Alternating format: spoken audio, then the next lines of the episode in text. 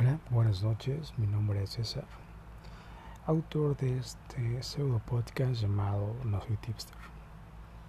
Anteriormente, al final del minisodio, del primer minisodio que colgué, mencionábamos cuatro puestas que estaría realizando. Cruz Azul, Tigres, Monterrey Femenil y Cholos, todos ganan. El único que nos quedó mal y con un penal fallado tanto en contra como a favor fue Cruz Azul. En esa ocasión y aprovechando la jornada 2 de la fase preliminar de la Champions, así como de la Europa League, estaré dejando cinco selecciones, todas son en cuanto a equipos que clasificarán. La primera de ellas es el Olympiacos, que se mide ante el Victoria Plesen. Si bien ninguno de las dos escuadras me genera mucha expectativa, voy más con el Olympiacos, que iniciará de visita esta primera fase de la llave.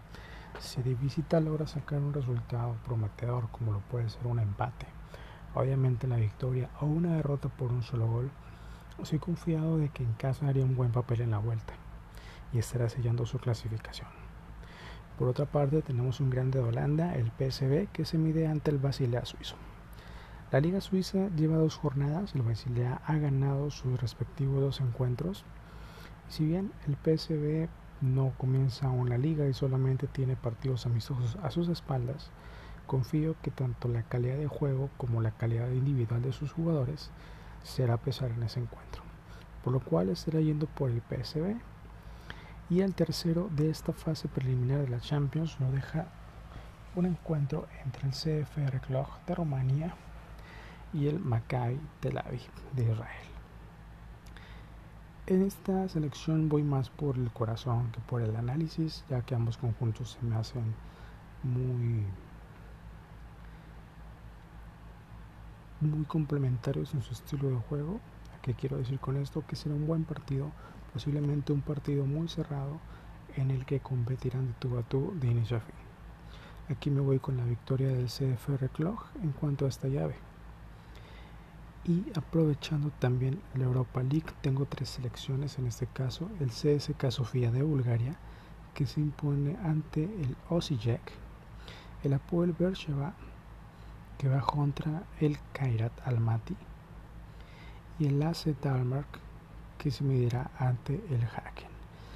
En esos dos encuentros últimos, Apoel Bercheva y AC Dalmark, me estoy yendo más por el corazón si bien los dos son favoritos en las casas de apuestas, yo no considero que ante un choque de esta clase y más con las competencias iniciando y con un mercado de fichajes que uno cierra, considero que descartar el equipo rival realmente es un insulto.